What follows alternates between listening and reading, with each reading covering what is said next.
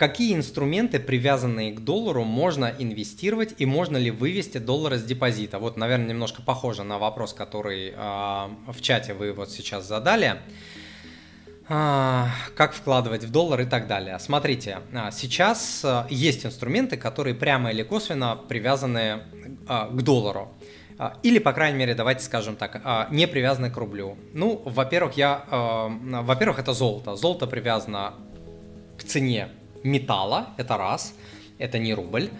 А цена металла выражена и привязана к доллару. То есть у вас идет уже такая двойная привязка и к металлу, и к доллару, да. То есть это не прямая привязка к доллару, но это такая косвенная а, привязка к доллару, и это точно отвязка от рубля, то есть это точно диверсификация своих а, рублевых инвестиций.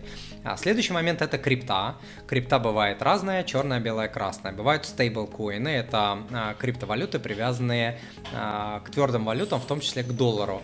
Бывают, в принципе, другие криптовалюты, всякие, там, не знаю, биткоин, эфириум и так далее, они, их цена тоже выражается в долларах. Бывает просто валюта, доллары, евро и так далее, которые вы а, можете покупать а, в наличной форме сейчас и у себя под подушкой где-то хранить. Если безналичные, это тоже возможно, но снять а, наличные доллары вы не сможете. То есть положить доллары вы сможете или купить доллары вы сможете, а снять вы сможете только по курсу в рублях. Вот, но тем не менее привязка к доллару а, остается.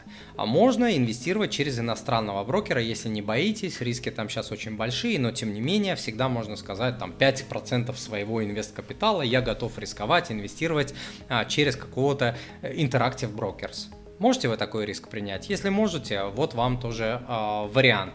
Можно также покупать э, еврооблигации, которые э, перевели, расчеты по которым перевели в Россию и в рубли. То есть они выражены в долларах, это там, допустим, Минфиновская, э, Минфиновские еврооблигации, это могут быть замещающие корпоративные облигации, там от Газпрома и других компаний, которые привязаны к доллару либо, либо евро, но расчеты ведутся в России, в рублях и санкционных э, рисков там нет.